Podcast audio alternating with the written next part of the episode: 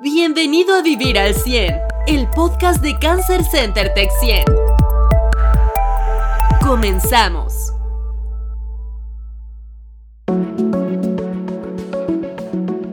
Hola, ¿cómo están todos? Soy el doctor Juan Manuel Fraga. Este es el podcast Vivir al 100 de Cancer Center Tech 100. Les agradezco que nos acompañen de nuevo. Eh, hoy, el tema de hoy, eh, un tema bien, bien interesante, además muy en día con, con, los avances que hay y muy hacia adelante también va a seguir viendo mucha información al respecto de, de, este tema que es el de genética y cáncer. Y verán el invitado que tengo, que ya está por ahí en pantalla, para los que vean esto en video. Es una persona excelente, no nada más desde el punto de vista clínico y técnico, sino también un individuo que hay que conocer, rico de experiencias, este, una gran persona. Ya lo presentaré en unos minutos. Eh, les recuerdo nuestra página en internet www.cancercentertech100.com, eh, nuestras redes sociales, en todas nos encuentran como Cancer Center Tech 100, nuestro teléfono en la ciudad de Querétaro, eh, 442 215 0775 y eh, les platico que ya tenemos también un WhatsApp que responde de manera automatizada. Ya si en algún momento se requiere atención de una persona, también desde ahí lo pueden obtener. Pero es en México, que es el más 52 442 670 0350 en WhatsApp, más 52 442 670 0350. Y eh, bueno, eh, nuestro correo electrónico, contacto arroba cancercentertech100.com. Entonces por ahí eh, cualquier cosa que tengan dudas, cualquier cosa que quieran saber, háganoslo saber o también en nuestras redes sociales donde tendrán ahí una respuesta de, de alguien de nuestro equipo. Eh, el, la nota de hoy de nuestro blog es que las mujeres latinoamericanas tienen 25% más de probabilidades de desarrollar cáncer de mama y ovario. Miren, eh, justo vamos a hablar un poco más de este tema con nuestro invitado, pero el cáncer de mama y ovario son de estos cánceres donde ya se ha identificado eh, algunos genes que promueven su herencia. Resulta que el BRCA, que es un gen asociado al cáncer de mama y ovario, es más prevalente en las comunidades españolas e indígenas mayas. Entonces, eh, las mujeres latinoamericanas, sobre todo aquellas que tienen esta herencia, presentan esta alteración del BRCA un 25% de veces más frecuentemente que eh, las personas de otras herencias. Entonces, este estudio está hecho en el Hospital General de Massachusetts y de ahí viene la información. Eh, algo muy relevante porque eso nos hace tener que tener mucho más atención en la posibilidad de cáncer hereditario en nuestro contexto, ¿no? en Latinoamérica. Eh, tampoco es para eh, alarmarse porque pues finalmente actuar a tiempo es actuar bien, pero es un tema que nos permite poner más atención. Esto es Vivir al 100, el podcast de Cancer Center Tech 100. Y bueno, sin más preámbulo, voy a dar la bienvenida al doctor Gildardo Zafra, que nos acompaña hoy. Él es, él es médico, él es especialista en genética clínica, ya de muchos años de práctica y es colaborador de Cancer Center Tech 100 ya también desde hace varios años, encargado del área de, de genética y de asesoría genética. Gildardo, buenos días, ¿cómo estás? ¿Qué tal? Muy bien, buenos días, Juan Manuel. Buenos días a todos. Este, oye, pues muchas gracias por acompañarnos. Este podcast está dirigido a población común y corriente, entonces vamos a usar un lenguaje lo más eh, aplanado posible, me refiero sin tanto tecnicismo, pero bueno, si es necesario aquí hacemos la traducción eh, o ponemos subtítulos después este, para que claro. la gente nos entienda. Pero la idea es hablar un poquito de, de, de, los genes y el cáncer, ¿no? Y yo sé que, bueno, a ti te apasiona este tema y seguramente lo comunicarás de esa manera. Eh, pues platícanos un poco, vamos a empezar un poco eh, hablando de generalidades sobre genética y cáncer. ¿Cómo influye la genética en el cáncer? Platícanos un poco de eso. Ya, eso es. Sí, pues bueno, me voy a referir en principio a, a la obra de, literaria de El Principito, ¿verdad? Que él hizo una pregunta de cuál es la característica principal de los elefantes. Y entonces dijeron, pues, que tenía una trompa, que era grande, etcétera. Y él dijo, no, la característica principal es que un elefanta nace un elefantito. Entonces, esa es la herencia, esa es el, el, la transmisión de eh, los genes a los seres humanos. Por eso somos iguales la especie humana porque dependemos de los genes que nos producen a, todos nosotros. Y nosotros tenemos muchos genes, más o menos se ha calculado eh, unos 25 mil genes, y estos son los, los, que nos hacen las características del color de la piel, la estatura eh, y todas las, las, funciones que tenemos, que son muchísimas. Pero estos genes pueden fallar y de hecho fallan muy seguido y cambian. Entonces estos cambios dan una orden distinta porque normalmente pues como nos podemos dar cuenta, por ejemplo, cuando tenemos una herida, eh, se vuelve a formar una piel igual, no se forma una piel distinta, no se forma un, pelo, se forma una piel igual porque en esos hay genes que están dando la orden de producir más eh, piel igual, exacto. Entonces, eh, si estos, este mensaje, este código, esta información de hacer más piel cambia, en lugar de decir hagan 100 células más, dice hagan un millón. Entonces se forma una bola. Y este es el principio del cáncer. El cáncer se ha descrito como una enfermedad genética. Quiere decir que se debe a cambios de los genes que dan una orden distinta y producen más células y por supuesto con esa producción tan alta, pues son anormales las células, no funcionan y es lo que vemos con los tumores y con el daño que van haciendo al, al organismo.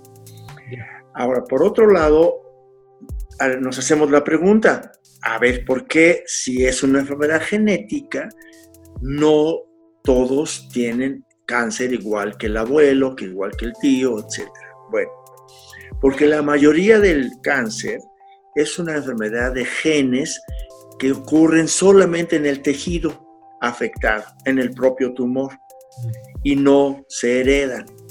Pero hay un porcentaje, así a grandes rasgos es un 15%, que sí se hereda. Y esos son los casos en donde vemos que hay una abuelita, una mamá, dos tías, eh, una prima con, el mismo tipo de cáncer o con diferente tipo de cáncer. Debemos recordar que los humanos somos muy complejos y debemos eh, de entenderlo en el sentido del juego de genes que tenemos tan extraordinario y con tantas posibilidades de cambio. Y esta noticia que acabas de mencionar, eh, Juan Manuel, es muy importante porque eh, en México sí hemos visto que hay una gran cantidad de mujeres con cáncer de mama. Y de hecho digo mujeres, pero también pueden expresarse estos genes en hombres. O bien tener el hombre un gen y heredarlo a sus hijas. Entonces, la medicina actual es una medicina personalizada. No es igual un cáncer de, de una familia que de otra y lo, importante es identificar qué tipo de genes están cambiados en cada familia para así poderlos atender y eh, prevenir. Ya, o sea, voy a tratar como de, de, hacer un pequeño resumen de lo que he escuchado hasta ahorita como para pasar o avanzar con estos puntos. Entonces, para quien nos está escuchando, lo que estás diciendo es que uno, hay un catálogo en nuestro, el interior de nuestras células como de 25 mil genes calculado que eh, codifican para diferente información, color de piel, velocidad de reproducción de las, reproducción de las células, si voy a tener o no cabello, o sea, para cualquier característica, digamos, visible o de la función de nuestro cuerpo, ahí está este catálogo. Y que este una parte, todo se hereda, pero finalmente algunas transformaciones genéticas no suceden porque las heredamos, suceden ya en la persona desarrollada en el tejido afectado, digámoslo así, y ese cambio genético es el que produce la enfermedad. Pero en esencia, todo el cáncer viene de una transformación genética. Exactamente. Este, eh, entonces, cuando decimos de genética y cáncer, no siempre hablamos de herencia y cáncer. O sea, para quien nos escucha, sí hay trastornos genéticos, siempre, algunos son heredados y algunos suceden, como decimos, de nuevo, ¿no? En, la persona. Eh, en la persona. Y oí otra palabrita que dijiste al final que decías, se expresa, ¿no? O sea, yo entiendo por eso que puedo tener un gen que me, me ponga en riesgo de cáncer, pero no se expresa y no tengo cáncer. Es correcto, exacto. Solo tengo el riesgo del cáncer. Exactamente, sí. Es decir, eh, los cambios en los genes, que le llamamos mutaciones, eh, dependen de todo el entorno que tenemos nosotros, o sea, viven en nosotros y nosotros a veces tenemos un componente general que nos protege o nos empuja a determinadas enfermedades. Ya, qué interesante. Oye, bueno, pues continuando con esta charla, eh, si mis papás tuvieron cáncer, mi mamá o mi papá, ¿yo puedo tener cáncer? Sí, exactamente. Sí, inclusive hay familias que tienen diferentes tipos de cáncer. Esto fue motivo de un estudio por ahí de los ochentas, en donde dos investigadores se dieron a la tarea de analizar a las familias que tenían mucho más cáncer que las demás familias, aunque estos tipos de cáncer fueran distintos. Es decir, algunos familiares tenían cáncer de mama, otros tenían cáncer de estómago, otros tenían cáncer de cerebro, otros tenían leucemia, en fin. Y empezaron a estudiar ya con esta era molecular en la cual vivimos, los genes y dijeron, bueno, a lo mejor hay un gen que está presente en estas familias. Y en efecto, encontraron un gen que se llama P53, y así se llaman los genes, tienen nombres eh, así como de números y siglas, y este, esta, en estas familias se encontró que este gen se puede heredar y puede dar predisposición a diferentes tipos de cáncer. Y esto también es una tarea que nos hemos dado en el Cancer Center de comunicarles la información a los pacientes y muchos de ellos se hacen este estudio y cuando les encontramos les eh, recomendamos que a sus familiares, a sus hijos, a su descendencia, en fin, le hagan esta prueba y sepamos quién tiene más riesgo y podamos tomar medidas preventivas que ayudan a que haya una menor expresión. No se van a curar, pues, pero todavía no llegamos completamente, pero lo puedes reducir, ¿no? Exactamente, se reduce porque conocemos muchos productos eh, nutricionales especialmente que disminuyen las probabilidades y les advertimos que no deben exponerse a ciertos productos tóxicos como el DDT, como la gasolina, el éter, etcétera, etcétera. Entonces, esto sí baja. Interesante, ¿no? Porque tienes esta otra herramienta. Hemos hablado en otros, en otros episodios sobre nutrición y sobre qué cosas, qué alimentos causan cáncer, cuáles no. O decir, por ejemplo, este en particular te aumenta el riesgo de cáncer de mama, pero si sabes que además eres portador de un gen que eleva el riesgo, entonces dices, bueno, con más énfasis dejo de consumir este producto porque de esa manera no hay el estímulo para que se transforme en las células, o sea, para que se exprese este gen de manera eh, que me produzca cáncer, ¿no? Exacto, sí, ahí debemos recordar que, que hay muchísima información sobre los productos que producen cáncer y que la gente se alarma, ¿no? Dicen, mire, este producto produce cáncer y cuidado, este produce, no es que lo produzcan al 100%, favorece su expresión. Ya, o sea, hablamos como de, como sumar variables que pueden transformarse en el tiempo en cáncer o reducir variables que por lo tanto reducirían tu riesgo de tenerlo. Nada es garantía, pero el hacerlo te ayuda, ¿no? Obviamente, identificar si eres portador de un gen hereditario de cáncer es útil, sobre todo si ya se está viendo la expresión de ese cáncer en tu familia, ¿no? Exactamente, sí. ¿Qué cánceres se conoce que son hereditarios, Gil? Ya, el de mama es, este, tiene un componente hereditario muy poderoso que eh, se debe a varios genes, esos que mencionabas, el BRCA1, BRCA2, y, y participan muchos más, cerca de 100 genes que están involucrados en la expresión de cáncer de mama. Eh, el cáncer de, pulmón también tiene un componente hereditario, el cáncer de próstata, el de estómago, en fin, eh, que eh, los cuales ya se han identificado cuáles genes y cuáles son sus mutaciones que producen estos tipos de cáncer, lo cual nos permite hacer estudios preventivos.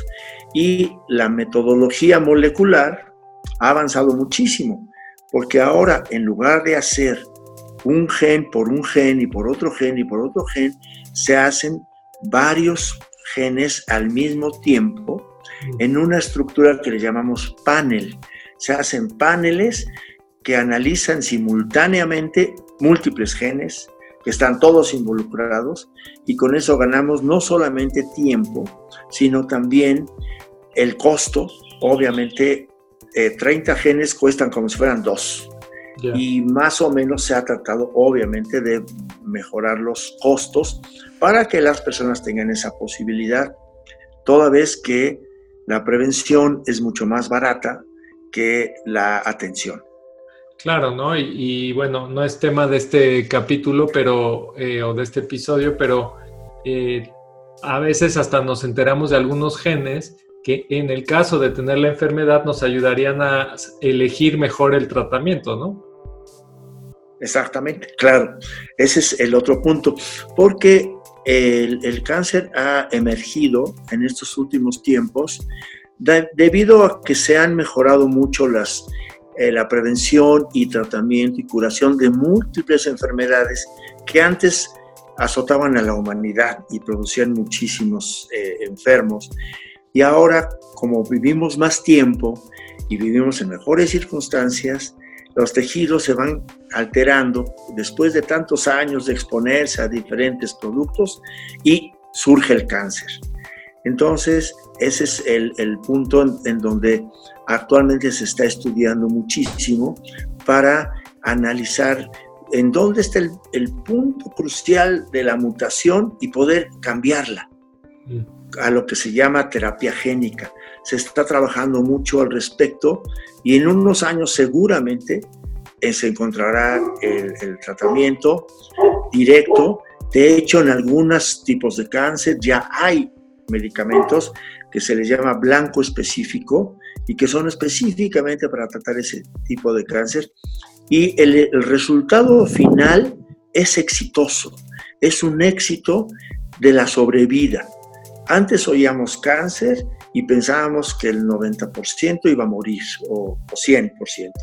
Ahora sabemos que hay tratamiento siempre y cuando sea oportuno, siempre y cuando sea adecuado y siempre y cuando sepamos exactamente en esa persona cuál es el cambio molecular que tiene, es decir, qué mutación tiene. Muy bien, Gil. Entonces, pues si sabemos que somos portadores, podemos tomar acciones para reducir el riesgo, que pueden ser desde nutricionales hasta quirúrgicas, ¿no? Lo hemos visto cuando el riesgo es muy alto, pues quitar el órgano antes de que desarrolle cáncer, que es, es el grado extremo, ¿no? La cirugía reductora de riesgo, pero, pero pues, finalmente tenemos esas opciones ya hoy en día, ¿no? Eh, Exactamente. Sí. cánceres, pero mencionaste varios que son ya ya importantes y que podemos estar este, monitoreando más de cerca o, con ciertas estrategias nutricionales o incluso eh, intervenciones reductoras de riesgo. ¿no? Oye, eh, y, como decías, ¿no? Hay pruebas, estos paneles, ¿cuáles son los más comunes o cuáles dirías tú que, que utilizamos más? Les digo yo que, o sea, al menos mi experiencia es de ver tu trabajo y el, el, el, de Paola, la otra genetista, pues es que cada paciente se le pide un panel diferente, ¿no? Porque precisamente se da una buena asesoría genética, pero, pero digamos que, ¿cómo eligen ustedes qué pruebas eh, genéticas realizar a nuestros pacientes? Ah, esos. Con base en el tipo de cáncer que tiene la persona, que tiene el paciente. Porque ahí hay diferentes tipos de genes y los antecedentes que tienen. para decir hay que ampliarlo más o hay que quedarnos más cortos, en fin. Por eso sí, creo que es muy importante remarcar lo que dices, que debe tener un asesoramiento genético para poder elegir la prueba. Es decir, estas pruebas no son como, como otras que uno va a un laboratorio y, le dice, hágame un panel para... prueba de influenza, ¿no? No, no es así. exactamente. Eh, o hágame una biometría hemática, quiero, o quiero saber eh, si, si, tengo anemia o no. Son, son estudios que deben de seleccionarse con la mayor precisión posible. Y tomando en cuenta también no hacerlo muy corto o muy largo para que sea, no sea tampoco tan alto. Exactamente, para que no le resulte muy costoso a la persona, a menos que veamos que es eh, necesario recomendarles uno muy amplio porque hay muchos tipos de, cáncer en su familia. Su familia. O sea que lo que haces es que cuando llega con nosotros, o sea, una estrategia es tenemos un paciente con cáncer nosotros que parece cáncer hereditario. Parece cáncer hereditario porque le dio joven, o sea, por las características clínicas, le dio joven, es bilateral, este, le dio en una zona o en una forma atípica o muy agresiva, o porque la familia de esta persona se presenta mucho, con mucha frecuencia el cáncer, entonces ahí elegimos hacerle una prueba a esta persona y la finalidad después es rastrear en el resto de su familia el gen que hayamos encontrado, ¿cierto? Es correcto, exactamente. Y la versión alternativa sería que llega alguien que no tiene cáncer, pero que en su familia hay mucho cáncer, ¿no? Y haríamos algo parecido, pero de preferencia siempre buscamos identificar el gen causante de esa herencia en uno de sus familiares con cáncer, ¿cierto? Ah, exactamente. Sí, eso es, eso es muy importante hacerle la prueba principalmente a quien tiene cáncer. Pero a veces hay familias que, llegan con antecedentes y ellos no tienen cáncer, pero nos hablan de varios tipos de cáncer. Entonces ahí seleccionamos qué genes pueden estar involucrados y cuál es el panel ideal para hacerle a cada persona. Por eso es una medicina muy personalizada, una medicina, un traje a la medida para cada quien. Para cada paciente, qué increíble, ¿no? O sea, eh, porque la gente piensa genética, ay, me sacan mi, mi DNA y ya me dicen que tengo, ¿no? Bueno, algún día, pero todavía no, hemos llegado a ese punto, ¿cierto? Exactamente, sí. Oye, Gil, pues no, no sé si quieras agregar algo para antes de despedirnos, para que la gente esté enterada. Eh, de, lo que hacemos y, cómo, cómo acceder a información, etcétera. Claro. Sí, pues hablo con mucho orgullo de pertenecer al Cancer Center, porque es un, centro que cuando nosotros los que trabajamos ahí nos damos cuenta que es de alta calidad, que es efectivo, pues estamos muy contentos y muy entusiasmados y, muy satisfechos de que tantos pacientes reciban la información y la atención mejor que se puede dar en cualquier parte del mundo. Entonces creo que lo importante es atenderse y quien tenga alguna sospecha o algún diagnóstico de cáncer, pues la verdad eh, pueda acudir al Cancer Center, que es eh, el, el, centro de eh, mejor atención que he conocido. No, muchas gracias Gil. Este, bueno, pues eh, eh, somos los mejores por gente como tú que forman parte de nuestro equipo. Eh, así es. Gracias. Igualmente por ti, ¿eh? Sí. Es nuestro jefe, nuestro líder. Oye, este, pues bueno, te doy las gracias por acompañarnos. Les doy las gracias a todos los que están con nosotros el día de hoy. les recuerdo cómo localizarnos en internet www.cancercentertech100.com en redes sociales como Cancer Center Texien, en todas las redes sociales en las que estamos. Nuestro teléfono en la ciudad de Querétaro, en México, es 442-215-0775. Y les recuerdo, nuestro WhatsApp es el más 52. Si están buscándonos desde fuera de México, más 52 442 670 0350. Pues a todos ustedes les doy las gracias, los invito a nuestro próximo programa donde vamos a hablar de hematooncología, es decir, enfermedades de la sangre, pero que son eh, relativas al cáncer, eh, con también un gran invitado.